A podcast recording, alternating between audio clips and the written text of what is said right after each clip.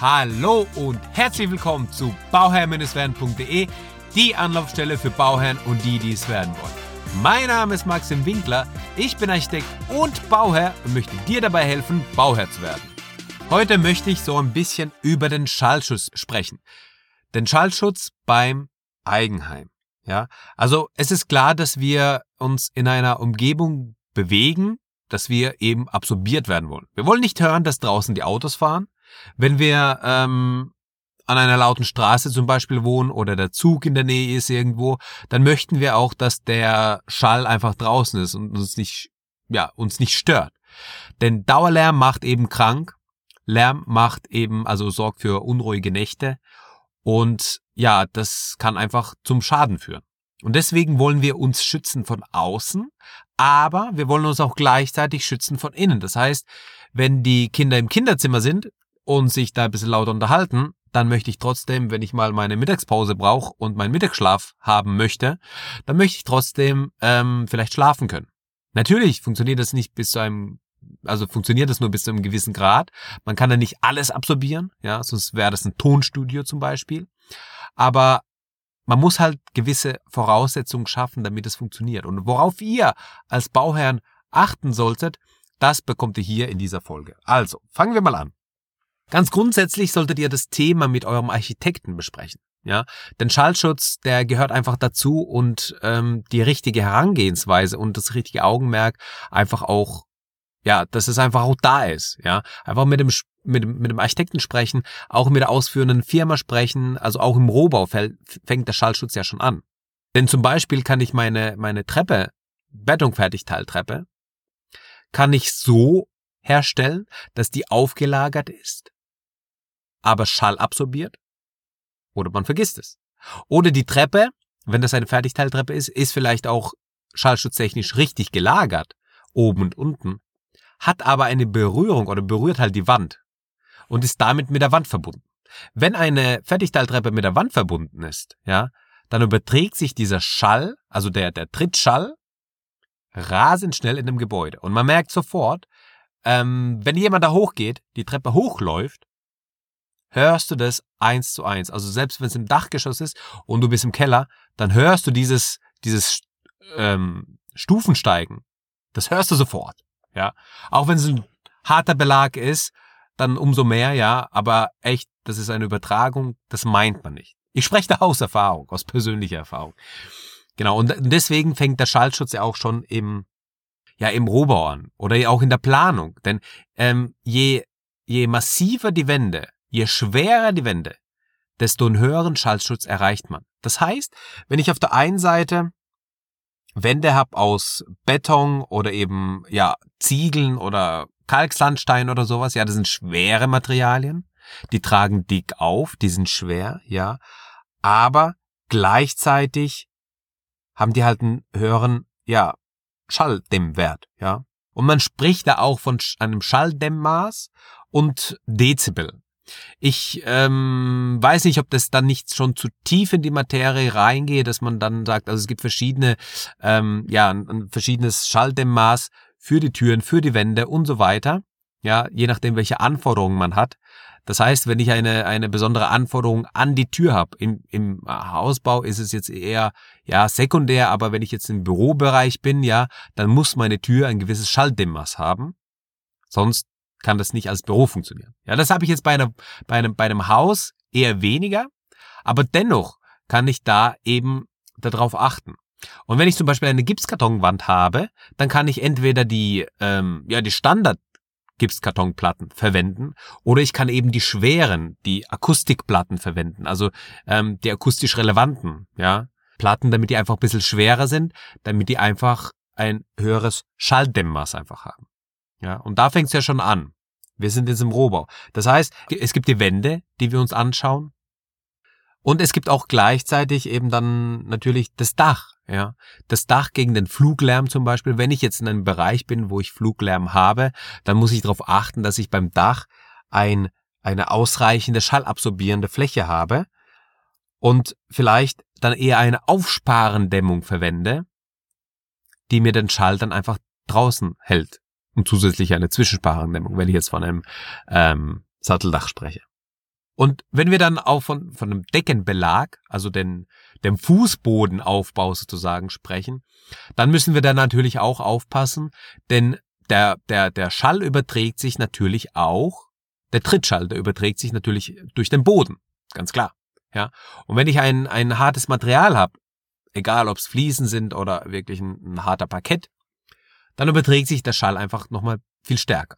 So. Und was kann ich, kann, was kann ich dagegen tun? Naja, es, es gibt in, in einem Standardaufbau habe ich einfach den Trittschall drin. Ja, das ist die Trittschalldämmung, die unter den Estrich reinkommt. Und die hat eine Mindestanforderung. Und diese Mindestanforderung, das gibt halt die DIN vor. Die, das, das plant euch auch der Architekt sicher richtig ein. Habt da mal keine, keine Sorge. Das, das, das Problem meistens bei der Trittschalldämmung ist, dass die nicht falsch geplant ist, sondern dass die einfach fehlerhaft ausgeführt wird. Und wenn ihr dann zufällig auf der Baustelle seid, also das macht ja eigentlich euer Architekt, die Bauleitung, ja. Aber wenn ihr auf der Baustelle seid und die Stöße sind nicht sauber, also so, dass da wirklich einfach nicht sauber gearbeitet wurde, dann kann das wirklich zum Trittschallproblem führen. Muss nicht, aber es kann. Deswegen da einfach mal drauf achten oder da einfach mal ein Augenmerk haben, und vielleicht auch den Hintergrund wissen, wofür dieser Trittschall überhaupt da ist. Na, ich glaube, man, man, man versteht es, wenn man es einfach mal gehört hat. Aber es gibt also noch verschiedene Möglichkeiten, wie es aufgebaut ist. Ist es einlagig verlegt? Ist es zweilagig verlegt? Ist es zweilagig verlegt? Dann muss ich halt die Stöße haben, die nicht übereinander sind und so weiter. Da gibt es einfach ein paar Sachen. Da achtet euer Architekt auf jeden Fall drauf, ja. Aber nur, dass ihr das als Background-Wissen habt für euch. Ja, bei den Türen, wie auch schon gesagt, geht es natürlich weiter da gibt es verschiedene ähm, Ausführungen, wie man das machen kann, bis hin, dass man eine, eine Unterlippe hat, die ausgefahren wird. Aber das brauchen wir alles im, im normalen Einfamilienhausbereich nicht. Ja, also da reicht es, wenn wir eine gute, gute Tür haben, die ein gutes Schalldämmmaß hat und damit ist das Ganze erledigt. Bei den Fenstern müssen wir dann schauen. Wir haben da die erste Schallschutzklasse zum, Beispiel, die äh, zwischen ja 25 und 29 Dezibel sich bewegt, also ein Schalldämmmaß, ja. Und das ist auch in der Regel ja ausreichend, ja. Wenn man jetzt das Haus hat an einer an einer Schnellstraße, an einer Autobahn in der Nähe oder oder es sind irgendwie ähm, äh, ja eine Bahnstrecke die vor der Haustür irgendwie fährt. Man hat zwar meistens irgendwie eine, eine Schallmauer oder sowas, aber man hört ja das trotzdem. Dann kann man darüber ähm, denken oder darüber nachdenken, dass in der ähm, höchsten Klasse, in der Schallschutzklasse 6 auszuführen. Das sind natürlich die teuer, das sind natürlich die teureren Fenster. Natürlich kosten die dann mehr. Aber damit erreicht man auch ähm, ein Schalldämmmaß von mehr als 50 Dezibel. Ja. Und das ist einfach, äh, ja, man muss es einfach wissen und auch damit umgehen können.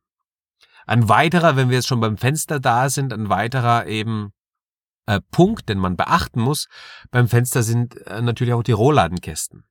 Das ist vielleicht im Neubau eher weniger ein Problem, aber ähm, wenn wir von Sanierungen sprechen, und man hat einen Rollladen, der ist da vielleicht ein bisschen älter drin, ja, dann muss man das einfach wissen, dass das dann die Schwachstelle ist. Sowohl thermisch als auch schallschutztechnisch, ja. Man muss einfach wissen und eventuell Vorkehrungen treffen oder eben den, den Rollladenkasten dann in dem Fall vielleicht auch austauschen.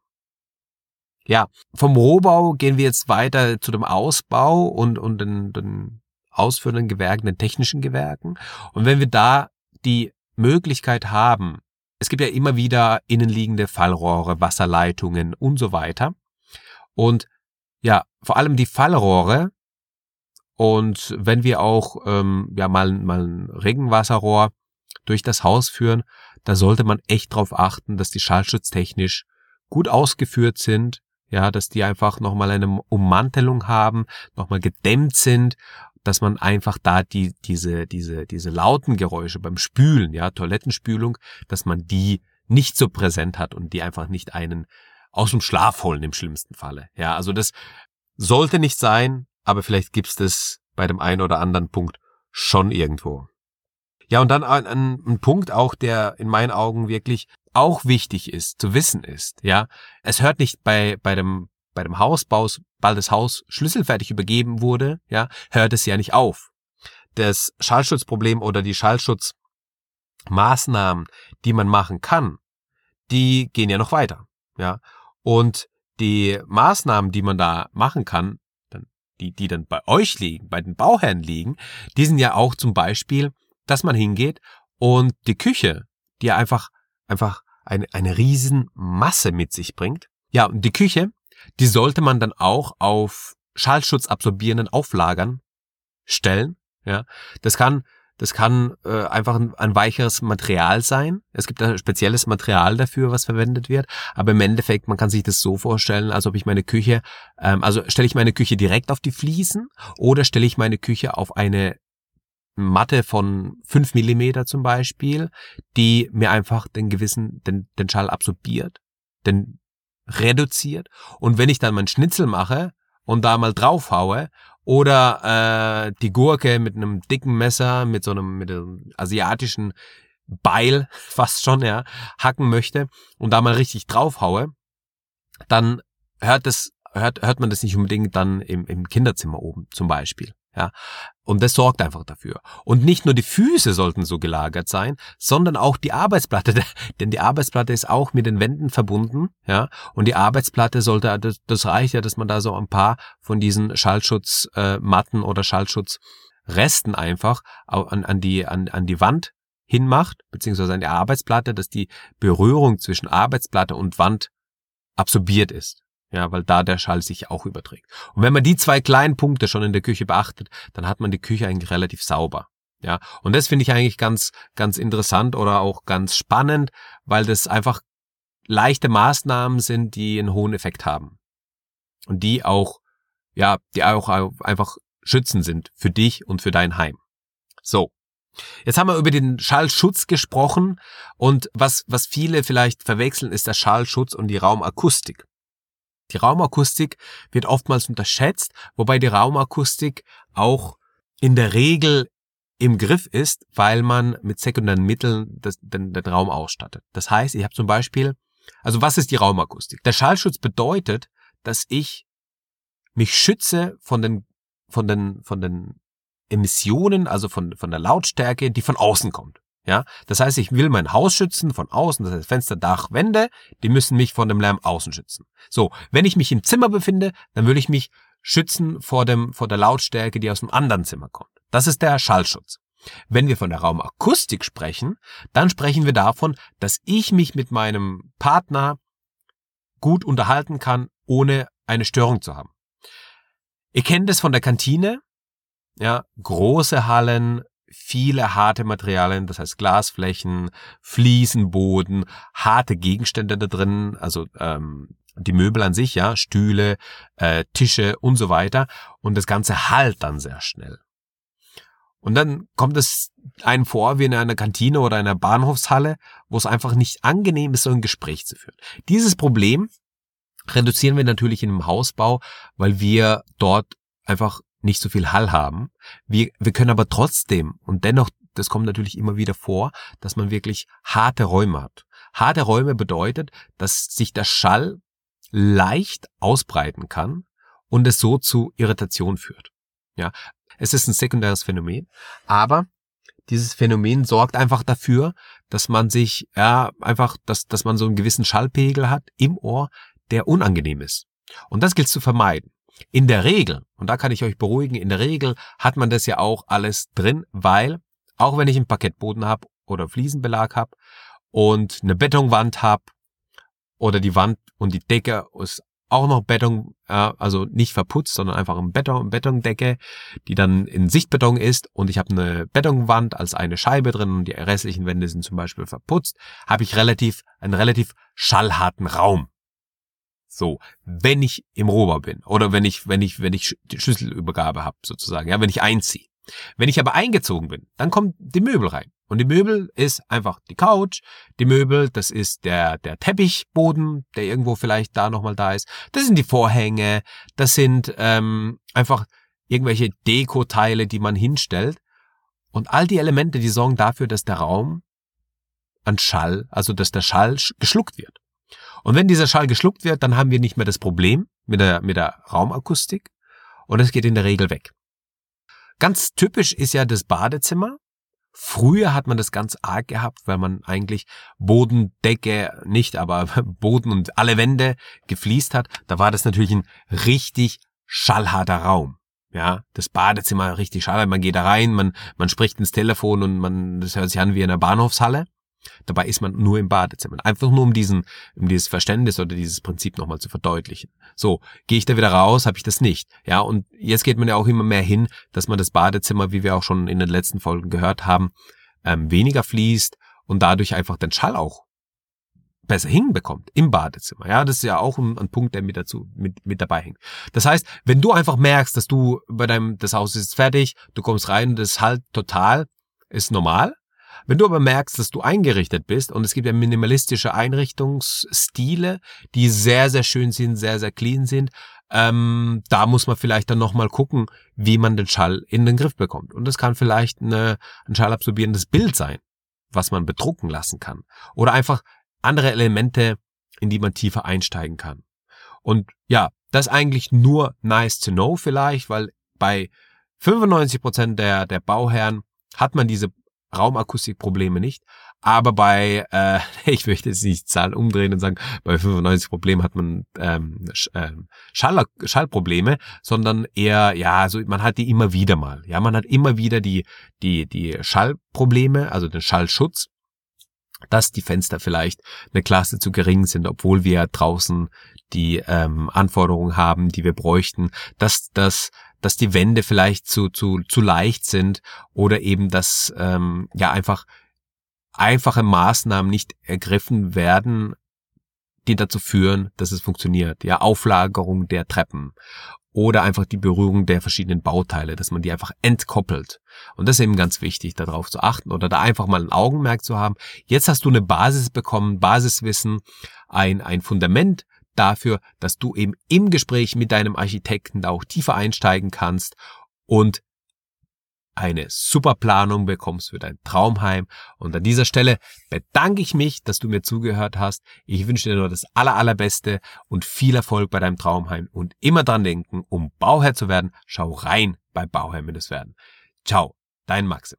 Ach ja, und noch was, bevor ich raus bin, eine 5-Sterne-Bewertung über iTunes freue ich mich oder auf dem Portal, wo du dieses, wo du diesen Podcast hörst.